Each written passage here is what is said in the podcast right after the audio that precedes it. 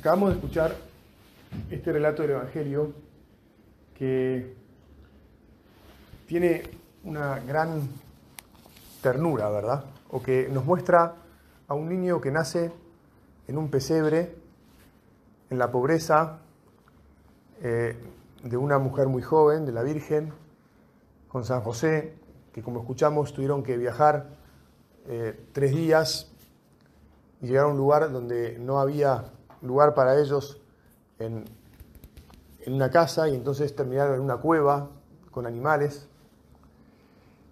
Y nació el Hijo de Dios y el Hijo de María, nació Jesús.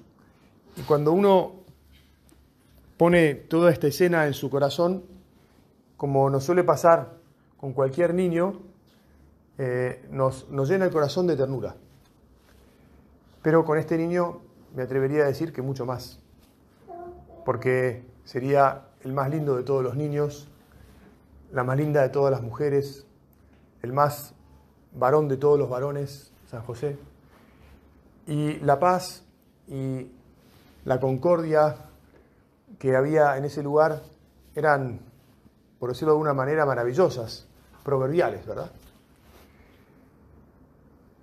Y vale la pena que nos dejemos tocar por la ternura, que es lo primero que uno se encuentra cuando se encuentra a Dios hecho hombre.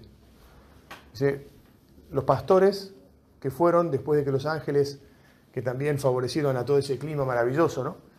que fueron a encontrarse con Jesús, se encuentran con el niño en un pesebre, envuelto en pañales, que también habla de, su pequeñez, de, de estar en las manos de cualquiera que lo pueda le puede hacer cualquier cosa, sin embargo protegido por la Virgen y por San José.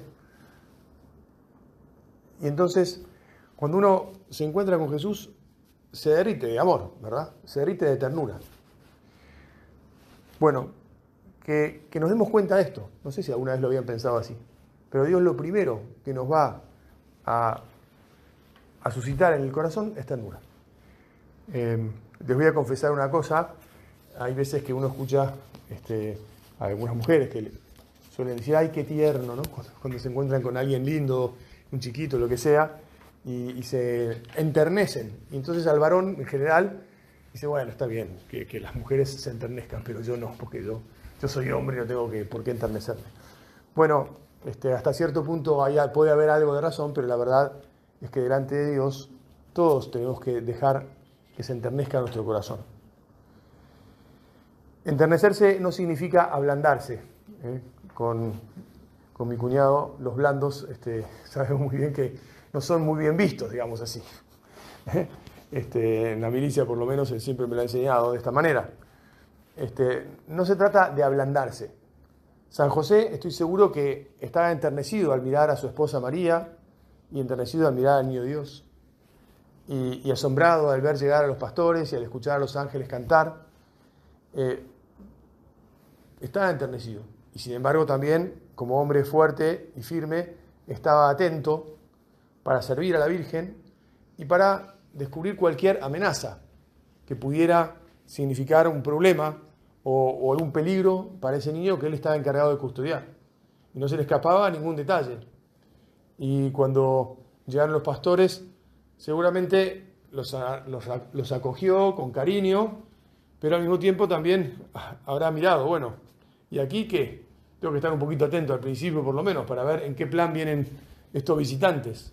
Lo recibió bien, pero me parece a mí que las antenas las tenía paradas, ¿verdad? Bueno, lo que quiero decir es que la ternura no es simplemente flotar y decir palabras lindas, ¿eh? sino que también nos lleva a tener una actitud de amor y por lo tanto de defensa de lo que amamos, de cuidado, y también de, respeto, de atención, de, alguien que procura que aquel que nos está enterneciendo el corazón esté bien, esté protegido y esté a gusto, ¿verdad? Bueno, nos podemos preguntar si nosotros nos encontramos con Jesús y nos encontramos así. Los cristianos, como somos todos los que estamos aquí, nos hemos hecho cristianos porque nos hemos encontrado con Jesús. tal vez los más chicos mm, me miren y me pregunten, bueno, Eddie, pero este, en realidad nosotros muchos no nos encontramos. Eh, o bueno, lo recibimos en casa de papá, de mamá, eh, de la abuela, ¿verdad, Bella? Este, y sí, es verdad. Y se fueron encontrando llevados de la mano por los padres y por los abuelos y por los hermanos mayores. Y, esa es nuestra fe, que nos encontremos de verdad con Jesús, que, porque dice, bueno, voy a citar medio de memoria, eh, el Papa Benedicto dice en una encíclica que se llama Dios es amor, Deus Caritas est, dice que no nos hacemos cristianos porque nos encontremos con una idea que nos llama la atención o con un programa moral que nos parece muy bueno y entonces como el programa moral del cristianismo es muy ordenado y está todo muy bien encajado, este, entonces yo me hago cristiano. No, nos hacemos cristianos porque nos encontramos con Jesús. Cuando recibimos la fe desde niños, nos van enseñando quién es Jesús. Hay un momento, algunos de ustedes ya son adolescentes y otros son jóvenes, este, hay un momento en el que uno agradece a sus padres y abuelos que ha recibido, que le han contado quién es Jesús, que le han mostrado a Jesús, que se han enternecido juntos frente a Jesús cada Navidad y le dicen, bueno, gracias papá, gracias mamá, ahora yo voy a abrazar a Jesús porque yo quiero. Y ahora yo me voy a enfrentar con Jesús mano a mano y lo voy a alzar y lo voy a abrazar y le voy a dar unos besos y le voy a decir, te voy a ser fiel, te voy a cuidar, te voy a mostrar a los demás para que los demás también se den cuenta de quién sos y de cuál es el inmenso amor que vos viniste a traer a la tierra. Qué maravilla viniste a traer, qué luz.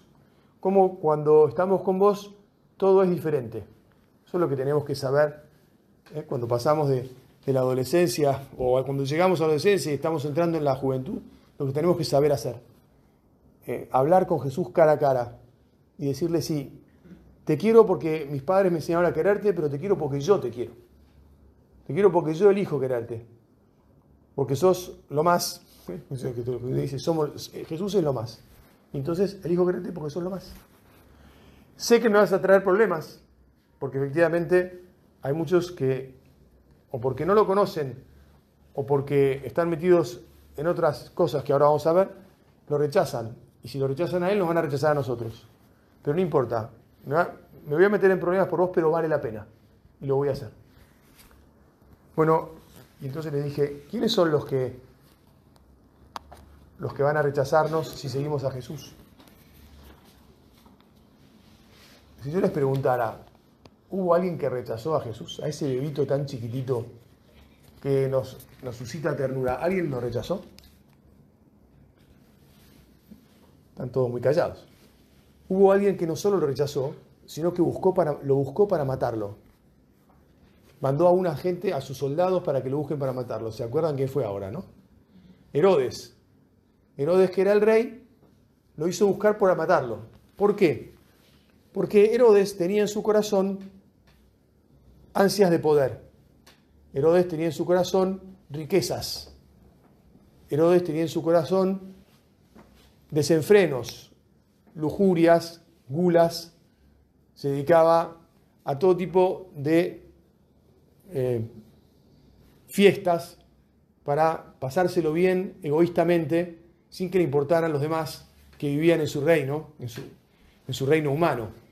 Y entonces como le vinieron los reyes y le dijeron que, está, que había nacido el futuro rey de Israel, entonces dijo, ese yo me lo tengo que sacar de encima, porque me va a quitar mi poder, me va a quitar mi riqueza, me va a quitar mis fiestas, me va a molestar.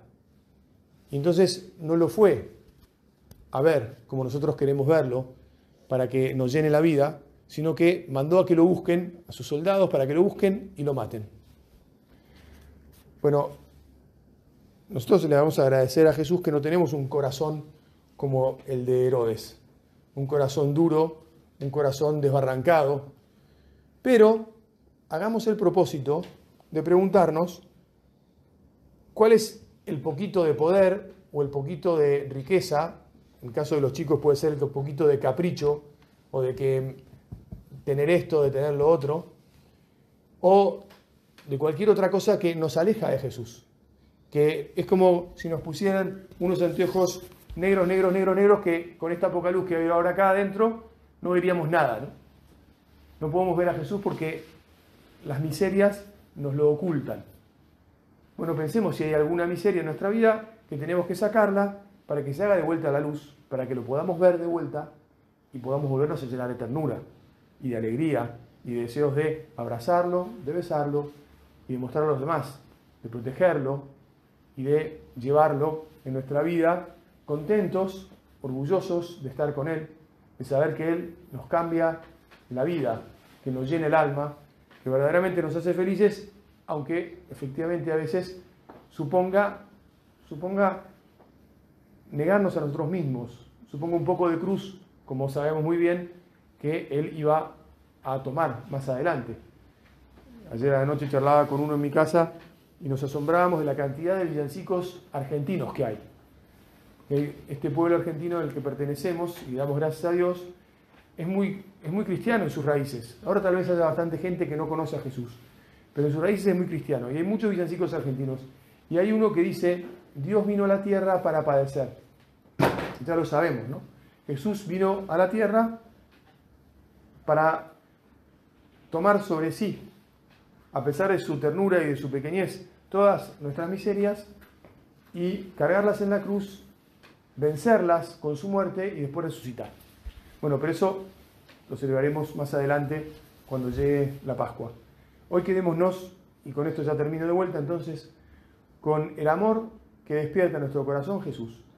Queramos, queramos encontrarnos cada vez más con Él y pidámosle que le seamos fieles, ¿eh?